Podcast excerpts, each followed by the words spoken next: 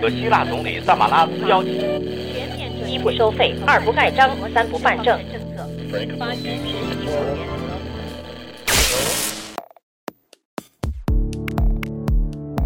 新闻不都是冰冷的，故事不都是虚假的。故事新闻用故事温暖新闻。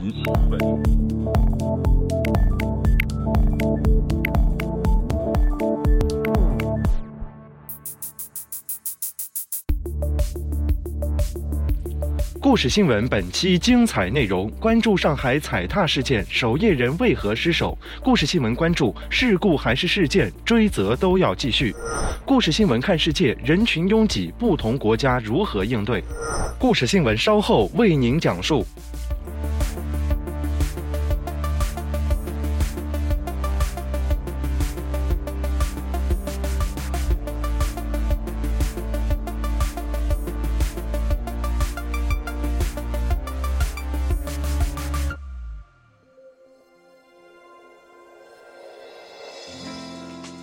大家好，欢迎收听本期故事新闻。一月六号夜，小寒雨，上海外滩游客寥寥。陈毅广场前遍地是一行行冰凉滴水的冷色围栏，警察五步一岗，人们被隔得远远的。但是，二零一四年十二月三十一号这天晚上，这样的围栏保障并没有出现。三十六位游客随着汹涌的人流挤过了马路，挤进了陈毅广场，在距离观看灯光秀的最佳位置——观景平台，还有几步路的楼梯上，他们被挤压、推搡、跌倒。踩踩踏，最后停止了呼吸。李航是陈毅广场踩踏事件现场的游客之一。那天晚上，他本来和朋友去徐家汇跨年，但去了之后发现人不多。后来搜了一下微信，发现不少人说外滩有灯光秀，之后又赶到了外滩。自2012年元旦跨年启动以来，外滩灯光秀已经成为上海跨年的一个招牌。当地媒体报道说，政府立志将其打造成一个和纽约时报广场苹果倒计时和埃菲尔铁塔灯光秀相媲美的全球倒计。计时品牌外滩跨年的火爆是从两千零七年改造之后开始的。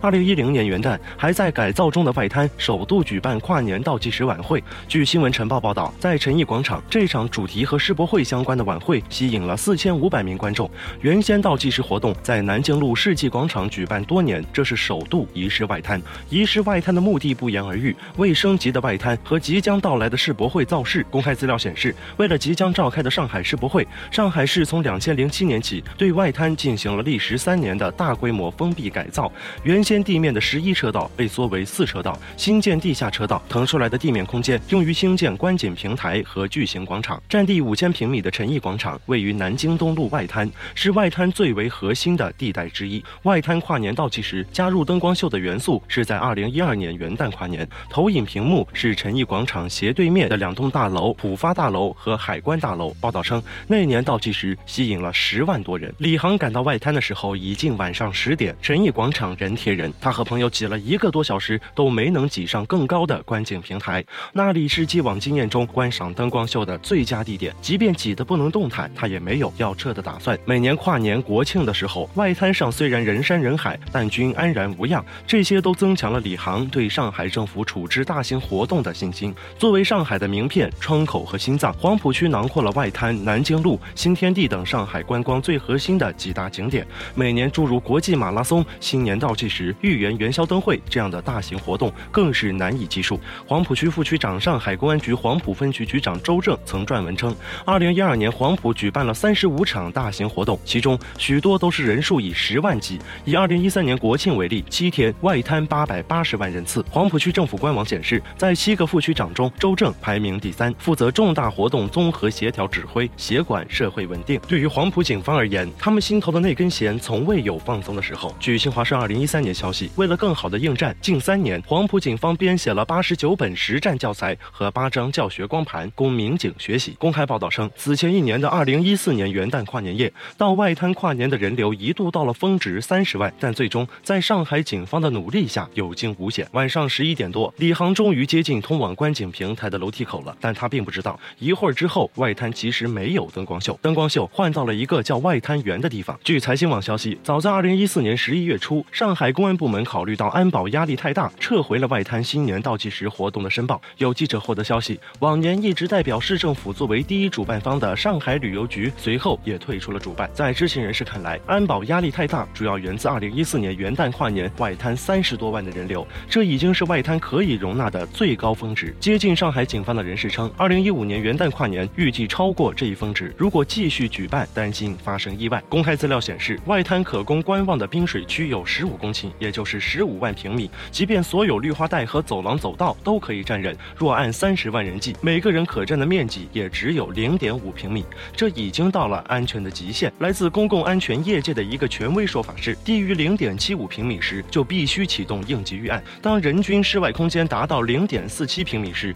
人群就会变得拥挤、接近堵塞，必须管控。在撤回外滩倒计时的活动申报问题上，究竟是哪个领导拍板的？外界不得而知。一月六号，在说完我们不接受电话采访后，上海公安局宣传处负责人当即挂断了媒体记者的电话。跟上海警方一样，身处外滩安保最前线的黄埔警方早就体会到了大型活动安保之累。黄埔区的大型活动在最近几年日益频繁。根据周正二零一四年五月在公安研究发表的一篇安保论文，两千零九年在黄埔区共举办各类大型活动二十七场，而二零一二年则达到三十五场，比两千零九年增长约百分之三十。这意味着警方需要超负荷的工作，才能保证不出纰漏。据新华社消息，二零一三年从九月中旬的上海旅游节到国庆长假结束，黄埔公安分局三千余名民警累计加班超过十万小时。据解放日报消息，二零一四年亚信峰会期间，有一天为了确保各国使团去上海大剧院看演出，黄埔警方出动了三千七百多名安保人员。安保从下午五点到晚上九点，饭都没空吃。大型活动一般处于开放性状态，人地事物等要素具有高度不确定性，公安机关较难实现警力的精准部署和有关方案的精准执行。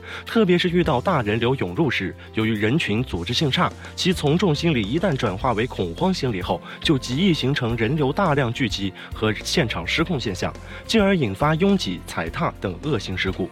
周正在上述论文中这样写道：“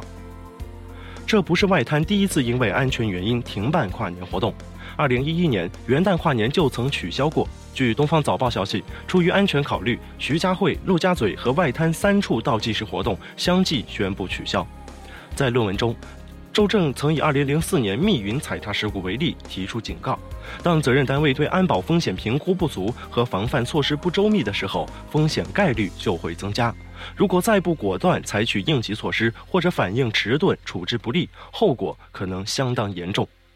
密云踩踏事故共造成三十七人死亡、三十七人受伤，被定性为特大伤亡事故。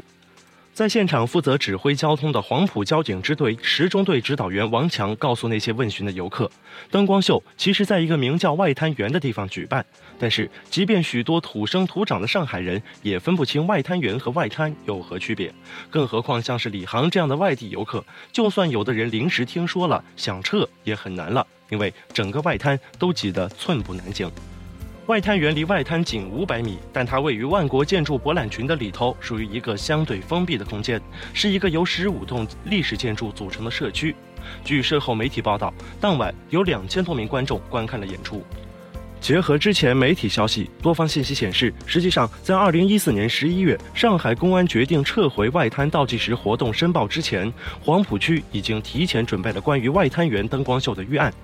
一位黄浦区政协的知情人士对记者透露，外滩是黄浦区旅游的龙头，如果去外滩的人少了，去南京路、人民广场的人气也会下降，旅游收入也会受到重创。于是，区政府的观点就是顺其自然，不鼓励去外滩。不鼓励的原因不言自明。这位政协人士说，因为市里已经要求停办，区里不敢逆潮流而动，这涉及安保责任。黄浦区没有第一时间对外透露过停办或转移地点的消息，也从未提醒公众应该去哪里购票。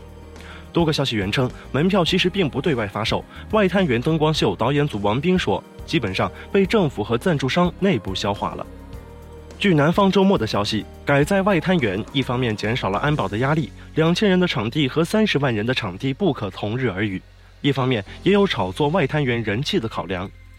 这座由黄浦区国资委下属企业上海新黄浦集团有限责任公司投资的商业地标一直人气不佳。在外滩源重启灯光秀的同时，外滩的安保级别并没有引起黄浦区的重视。往年有灯光秀，上海市从全局来看外滩安保，但是市里停办，黄浦区觉得没活动了，只会从局部看。上述政协知情人士说，市里否决了外滩倒计时活动，也就不可能调配警力。往年跨年，外滩安保在黄浦自己的警力之外，市局都会抽调警力和武警支援。但是今年完全是黄埔自己的警力。此前，媒体对灯光秀地点改变之后的消息发布多有批评，但是在很多上海人看来，即使人们知道灯光秀改变了地点乃至取消了，仍然会有大量的人拥往外滩。一位上海本地媒体人说：“就像国庆节会去天安门，元宵节要去夫子庙，跨年就想去外滩，这已经成了传统和习惯。”但令人遗憾的是，这种传统和习惯因为看起来一指的灯光秀而被忽略了。二零一四年十二月三十一号晚上七点左右，黄埔交警支队十中队的指导员王强已经到达自己位于中山东一路南京路的岗位，着手疏导交通和人流。他在一月一号黄埔公安分局的新闻发布会上说：“昨天晚上外滩没有安排任何活动，交通没有进行管制。”黄埔公安分局指挥处指挥中心副指挥长蔡立新说：“按照相关法规，除非发生突发应急事件，否则像外滩这样的开放式公共区域要进行管制，必须事先向社会发布通告。”以二零一四年元旦跨年灯光秀为例，公开资料显示，上海公安局根据《道路交通安全法》，在二零一三年十二月二十三号发布了跨年的交通管制公告。措施包括中山东一路等外滩范围禁止一切车辆，二号线、十号线南京东路站关闭。公告还表示，公安交通管理部门将根据现场活动情况，提前或推迟交通管制时间。但是另一方面，仅仅靠限行来管制人流，也不符合黄浦区推行的管控原则。据新华社二零一三年报道，近年来，黄埔公安在兼顾大型活动安全和精彩的前提下，尝试采取少封路甚至不封路等措施，保障客流安全。最简单的方法就是限制客流，但这么一来，游客会败兴而归，中心城区交通也会大受影响。周正在接受新华社采访时说：“如何化解这个矛盾？黄埔警方选择把困难留给自己，改线为控，自我加压，通过增加人手，用更精细化的措施给车辆游客安全。”二零一四年十二月三十一号，车辆没有限行，南京东路的地铁照开，不知道灯光秀停办了的游客源源不断地涌入外滩。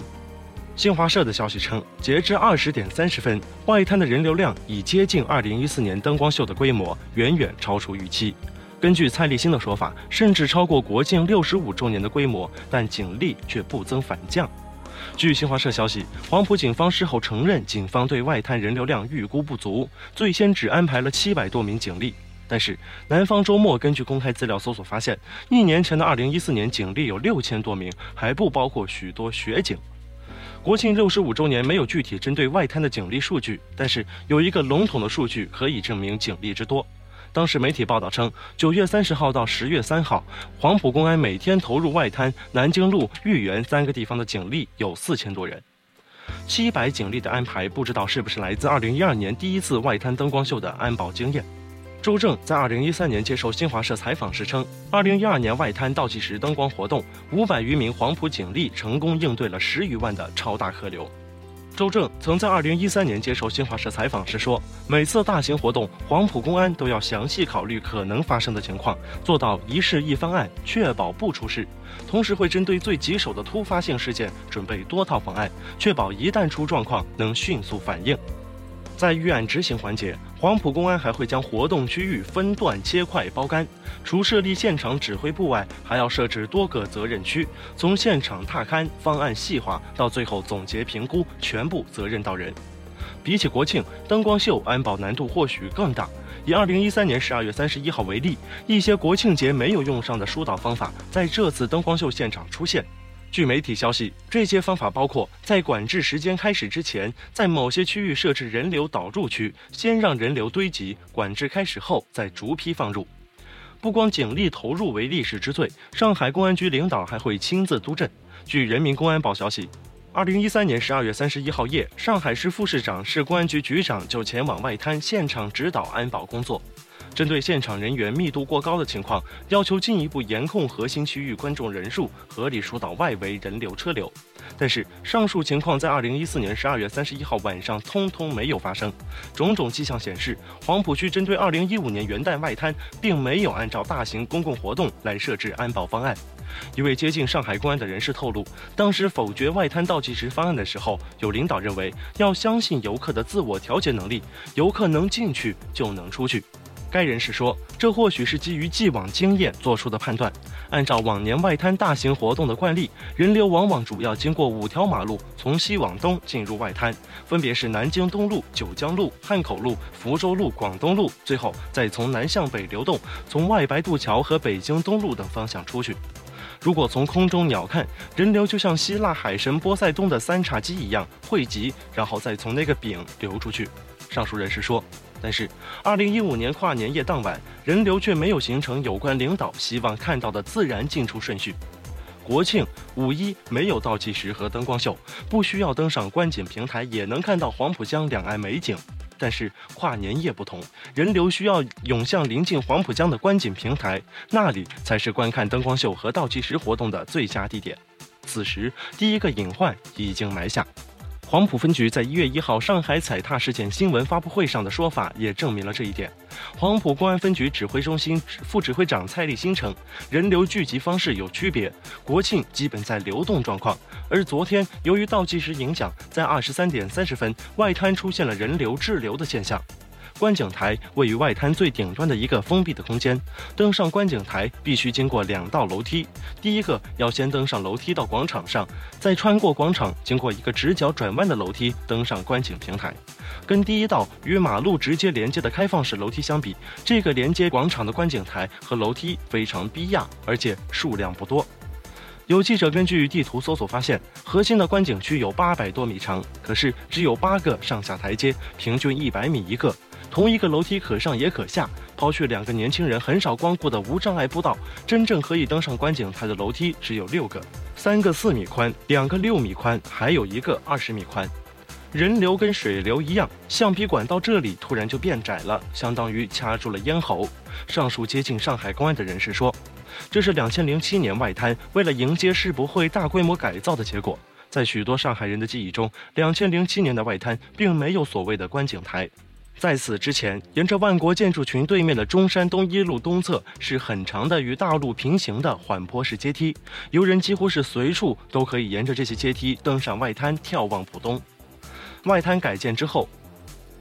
筑起了很高的观景台，同时却只设置了数目有限、还带直角转弯的上下楼梯。复旦大学城市公共安全研究中心主任滕武晓在接受记者采访时说：“陈毅广场式的台阶在每个地方都是存在的，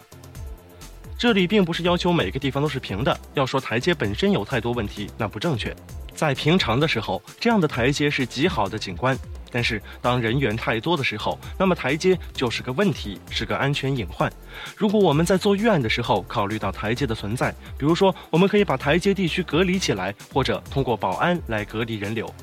多位熟悉内情的上海官员表示，外滩改造之后争议很大，很多人认为登上观景台的楼梯狭窄，只要游客数量一多，在折角处出现拥堵是必然的。大家都觉得迟早会出事，希望能有整改，但最后不了了之。一位官员说：“新华社当时的报道称，所有开挖工程一次性完成，外滩工程竣工后规划五十年不变。扩大公共空间，提高观赏人流，曾是这次改造的核心。用当时设计者的话来说，目的就是为了把公共空间还给市民，让外滩变成上海人的公共客厅。资料显示，改造后的外滩比原先拓展了百分之四十的公共空间。”有网友质疑外滩封闭施工改造方案的设计决策是否充分地把客流的安全疏导纳入了视线。有记者查阅到的公开报道显示，方案设计时的确考虑过这一公开因素。时任上海规划局景观处副处长王林曾表示，当时设计最大的问题是人流量，国外设计机构无论如何也难以想象外滩人流量多到什么地步。与现在的外滩管理部门。浦江办讨论后，更让我们体会到安全是第一位的。他说：“这位官员举例说，有方案提出滨水区是历史建筑的配角，以由西向东缓缓上升至防汛墙的大台阶为特色，非常简洁大气，我们也非常喜欢。但问题是，延伸至水面的大台阶，这么多人上来，一不小心就会翻下去的。所以后来我们就转了九十度，改成南北向的缓坡，坡的斜度只有百分之三，人在上面行走是感觉不到的。从陈毅广场到观景平台的楼梯是八个楼梯中最窄的一个，四米宽。台阶分两层，第一层八级，第二层九级，两层之间有大约一米半宽的过渡平台。只要走完这十七级台阶，就能抵达比广场高约三四米的观景台。二零一四年十二月三十一号这一天和平时不太一样，这一天上海发出寒潮警报。上海气象台的预报显示，晚上九点气温已降至三到四摄氏度，子夜时分逼近零度，而江边的温度像刀子一样。一位游客回忆，他在观景台十分钟就顶不住了，想下来，下面不知道的还想法往上涌。接近警方的人士说，往年观景平台都会拉起由武警和警察组成的人墙，不让游客自由穿插。但是，二零一五年跨年时，这个人墙突然消失了，群众可以在狭窄的通道自由穿梭。因为没有上下的区隔栏，密集的人流在一个只有四米宽、十七个台阶的楼梯上混杂着上上下下，这成为压垮三十六名游客的最后一根稻草。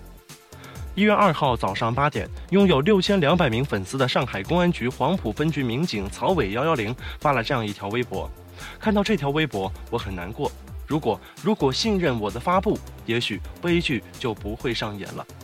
他看到的这条微博指的是他在二零一四年十二月二十三号早上十点发的华仔提示：就快迎新年了，我刚得到消息，连续三年在外滩浦发银行和海关大楼这里举办的四 D 灯光秀今年停办了。乡亲们呀，今年就不要来外滩凑热闹了，啥玩意儿也看不到了。但是，也许因为粉丝太少，这条微博仅获得了九十三个转发。踩踏事件第二天，参与救援的黄埔民警还来不及休息，又上岗了。外滩现在人还多吗？一月一号晚上八点，有别的区的民警问曹华幺幺零，他说没昨晚多了，但是我们伤不起了，不怕一万就怕万一。据媒体消息，黄埔公安分局被要求全员上岗，加强人流密集区域秩序维护。一月二号，南方周末记者在现场看到，游客并不多，但是外滩主干道边警车密布，由武警人墙组成的开关式过马路再次被启用。事发之后，整个黄浦区都被调动起来，一些元旦前没采取的措施开始出现。南京东路地铁元旦临时封站，黄浦区在陈毅广场调运八百片铁马，官方称这是为了引导市民有序献花。针对外滩景区出现的卖花点等流动摊贩，黄浦区市政管理委员会对外说将进一步进行加强宣传教育。对于善后，上海也在倾全市之力，由市长杨雄牵头的善后工作组在事发当夜成立。接近联合调查组的人士对记者说：“调查组由上海市政府牵头，公安等部门参加。这两天忙得连接电话的时间都没有。”这位人士说：“在究竟是踩踏事故还是踩踏事件这一定性问题上，内部曾有过争议，但最后就像公众在上海本地媒体上看到的一样，表述一律为外滩踩踏事件。”但是无论如何，一场追责风暴都不可避免地席卷上海滩。据人民网消息，一月六号下午，国务院副总理马凯在全国电安全生产电视电话会议上指出，外滩聚集踩踏事件社会影响极其恶劣。前一天，国家旅游局副局长杜一丽在中国旅游报撰文。外滩踩踏事件告诉我们什么？批评政府不作为。这位排名第一的副局长认为，因为没有组织活动，所在地政府和上级政府责任意识会下意识的放松，但是法律并没有免责。他引用的论据是《中华人民共和国突发事件应对法》第七条：县级人民政府对本行政区域内突发事件的应对工作负责。外滩事件告诉我们的是，守夜人的责任就是这样。他说。一月二号，国家通讯社新华社三问上海外滩踩踏事件：风险预防策略是否充分？安全管理手段是否到位？应急控制措施是否及时？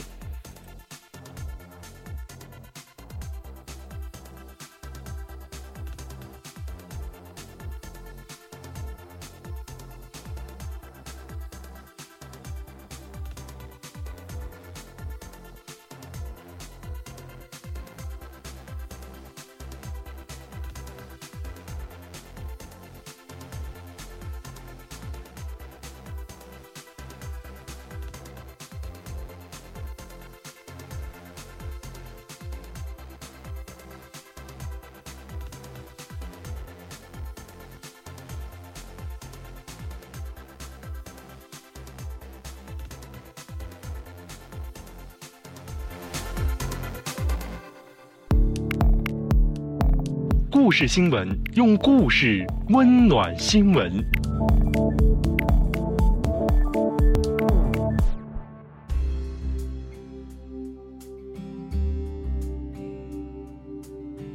二零一四年最后一天辞旧迎新之际，在上海外滩发生的群体性踩踏悲剧，一定是不可避免的吗？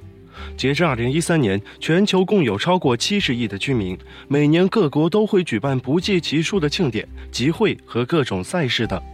据维基百科统计，二十一世纪以来，全球共发生了四十七起踩踏致人伤亡的事件，其中包括了美国、日本、德国这样的发达国家。有记者采访了这方面管理相对成功、经验丰富的美国和法国相关部门后发现，人群的总数量并不是决定是否发生踩踏事故的关键。准确的情报、详尽的细节、科学控、科学的控制人流和完善城市应急管理体系，才能将发生事故的风险降到最低。自一九零四年《纽约时报》在十二月三十一号迁入四十二号街广场大楼，并首次在午夜点燃烟火庆祝新年，至今已经一百一十一年。在这一百多年中，从未发生过一起踩踏事件。维护它安全有序的平安度过每一个新年的关键是严密的规划和管理体系、充分的预案、详尽的细节和对每一个细节的高度重视。在时报广场，新年前一天，现场气氛活跃，四周都是绚烂的霓虹灯和街头艺人，LED 大屏幕上播放着歌曲广告，人们在广场上欢呼、拥抱、庆祝。但是，现场随处可以看到全副武装、荷枪实弹的警察，还有一队队来回巡逻的骑警，他们看起来似乎并不轻松，显得十分严肃和紧张。一位在现场参加2014年跨年活动的美国学生艾伦·布伦特告诉记者：“负责每年时报广场狂欢节的安保主力是美国最大的警察局——纽约市警察局。跨年夜的时报广场是纽约市最安全的地方，我们绝对关注每个人的安全，也包括警察。”纽约市警察局局长吉米·奥尼尔在2014年12月30号的新闻发布会上说。虽然是每年一次，但绝不会因为每年都举办类似的活动而放松警惕。特别在几个月前，因种族问题爆发了全美抗议后，我们增加和调派了更多的警力，还有辅助人员，管理措施也更加严格。因为任何细节的处理不当，都有可能引发灾难性后果。我们有计划一、计划二、计划三，每次都必须准备多份预案。纽约警察局副局长办公室公共信息处官员在接受采访时说：“年末的最后一天，时报广场可以说是一年中美国人口最密集的地方。来自世界各地的数十万到百万热情游客都将汇聚在这个广场。”游客有数十万，有时会达到数百万人，管辖区域也很大。我们采取的最有效方法是分区，将各街道划分区域，再将每个区用可移动栅栏圈成不同方阵，这样就以大化小了。而且各个方阵之间是被严格区隔开的。纽约警察局副局长办公室公共信息处值班警员在接受采访时说：“这种方阵也是有具体细节的。”亲自体验了今年纽约时报广场跨年活动的二十二岁中国留学生李明阳告诉记者：“时报广场的每个方阵只有一个入口，每个入口处的安检警察约有五六组，每组两人。大概十点左右开始，从第一个方阵依次安检进入。每一个方阵基本站满游客后，安检口关闭，下一个安检口开始放行。”游客被锁定在区域内活动期间可以上厕所，但是从下午三点开始，每个方阵是只允许出，不再允许进入。有没有穿上成人纸尿裤，成为那天时报广场现场大家最爱开的一句玩笑，但是却是一个非常实际的做法，因为没有人会找各种理由违反规定。二十四岁的中国留学生李明这样说。为确保万无一失，三十一号那天调配了包括警察、协警人员、安保人员以及交通执法人员在内的数千名工作警务人员。受几个月前全美爆发的大规模抗议活动的影响，二零一四年的现场增派了防暴警察和炸弹嗅探犬。另外，还在人群中安插有便衣警察，同时数千台监视器拍摄到的人流监控画面将被及时传到警察总署的联合操控中心。广场上空有直升机巡逻，人群被分散在道路两边，中间会留下一条容下一辆大型 SUV 驶过的紧急通道。纽约警察局副局长办公室公共信息处官员在介绍2014年警察安排时这样说。据美国政府一位不能透露姓名的官员向记者透露，据上述保卫力量之外，还有作为辅助力量性的私人安保公司——纽约时报广场联盟在协助维护广场治安。与中国的红袖标们不同的是，这些人受过严格专业训练，拿固定薪水，属于固定工作。除了平时维持广场的清洁以外，一周七天中，他们也负责时报广场的安保，保护游客、居民、现场的工作人员安全。同时，他们也有一项非常重要的工作，就是通过电子邮件等方式广泛传播关于时报广场的信息给民众。这位要求不透露姓名的美国政府官员告诉记者。还有一个很有意思的细节是，警方在这样巨大的人流里，还专门安排了给场所抗议人士使用。在时报广场一个特定区域，现场抗议组织举着“警察谋杀黑人青年，黑人无法生活”的标牌抗议。我们制定专门的计划应对这些相应的细节和突发事件，就像我们允许他们在时报广场举行抗议活动一样。纽约警察局副局长办公室公共信息处值班官员这样说。在法国巴黎，约有六十万人聚集在香榭丽舍大街，共同庆祝二零一五年的到来。巴黎市市长伊达尔戈二号在接受法国媒体采访时说：“政府在这次活动上付出了很多努力，在管控人流和安保方面起到了关键性作用。”法国总统奥朗德亲自来到香榭丽舍大街视察宪兵与军人的安保工作。法国驻华大使接受记者采访时说。据法国媒体《法兰西晚报》二零一五年一月二号的消息，当晚有超过九千名警察、宪兵、军人以及志愿者组织在巴黎各处巡逻，以加强安保工作的力度。其中，在香榭丽舍大街的警力就有一千七百人左右。根据法国驻华大使馆的专家向南方周末记者介绍，不仅是对于三十一号当晚香榭丽舍大街的管控，在举办各种大型活动和预防处理公共安全方面，法国警察有一套严格的章程和原则，特别是处置现场情况的四点最基本原则。首先是搜集关于活动性质的信息，判定该活动是自发性活动还是有组织性活动，这将可以确定活动的人群构成。对有老人、儿童、外国人等特殊人群组成的活动，要准备预案。第二，警察会派出警力提前进行现场勘查，对于可能发生危险的情况进行评估和确认。第三，对于有组织的游行活动，必须向警方说明情况，并使当局了解游行的时间、地点、原因和组织人员。如游行活动可能会危及公共安全的话，警方有权禁止游行。第四，在法国，任何人都拥有未经警察授权进行游行的权利，但是组织者必须在四天前申报游行计划，使得警察局可以确认是否符合游行的条件，并且及时对是否可能危害公共安全做出评估。如果有危害公共安全的可能，警方会要求组织者更换地点，或者改变行程，或者禁止游行。据法国官员介绍，针对一些小型的自发活动，警察首先对于可能发生的危险或者混乱进行评估，然后派遣巡警或者便衣警察进行实地考察和现场情况的确认；而对于一些大型自发性活动，例如跨年庆典、开幕式、明星活动等，警方将派出巡逻警察首先进行危险评估，确认是否可能引发秩序混乱。如发生危险情况，警察将立刻调派警力疏散人群。同时，全副武装、装备精良的法国防暴警察部队时刻待命，并以最短的时间到达法国的任何一个地区。谈到在举办大型活动时法国警察的具体应对方法时，法国驻华大使馆的官员告诉记者：“首先是收集情报，第一时间对情报进行评估，不仅仅会使用摄像监控，还会派遣便衣警察到达现场。”及时将情报和信息传给决策部门，使他们能第一时间对事件进行指挥决策，对后续发展进行预估预判。例如，对人群的反应和可能发生的活动进行预判并提前布局。在现场有充分的警备和装备，随时待命。在疏散人群方面，要预备或者开辟一条紧急通道。法国官员强调，一定不能与人流发生对抗，因为这可能会导致踩踏事故，所以需要警察及时引导人流的去向等等。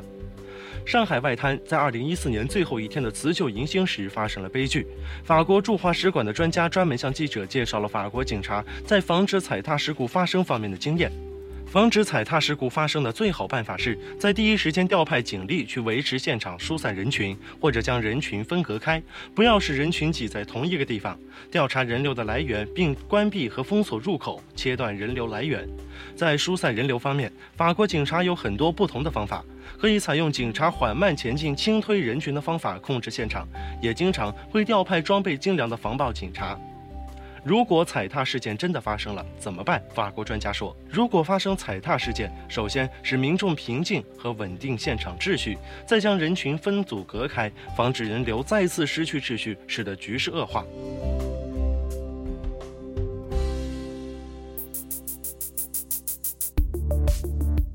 故事新闻下期精彩内容。海南力推先诊疗后付费，医改措施为何让医院叫苦不迭？故事新闻关注最美医改等待疗效。故事新闻热点追踪：复旦投毒案二审宣判，林森浩被判维持死刑原判。故事新闻热点追踪：西北大学现代学院封校禁过圣诞之后，网站大标题刊文用上海踩踏事件证明管理无比正确。故事新闻评论：不会教育就请不要教育，更请不要害人。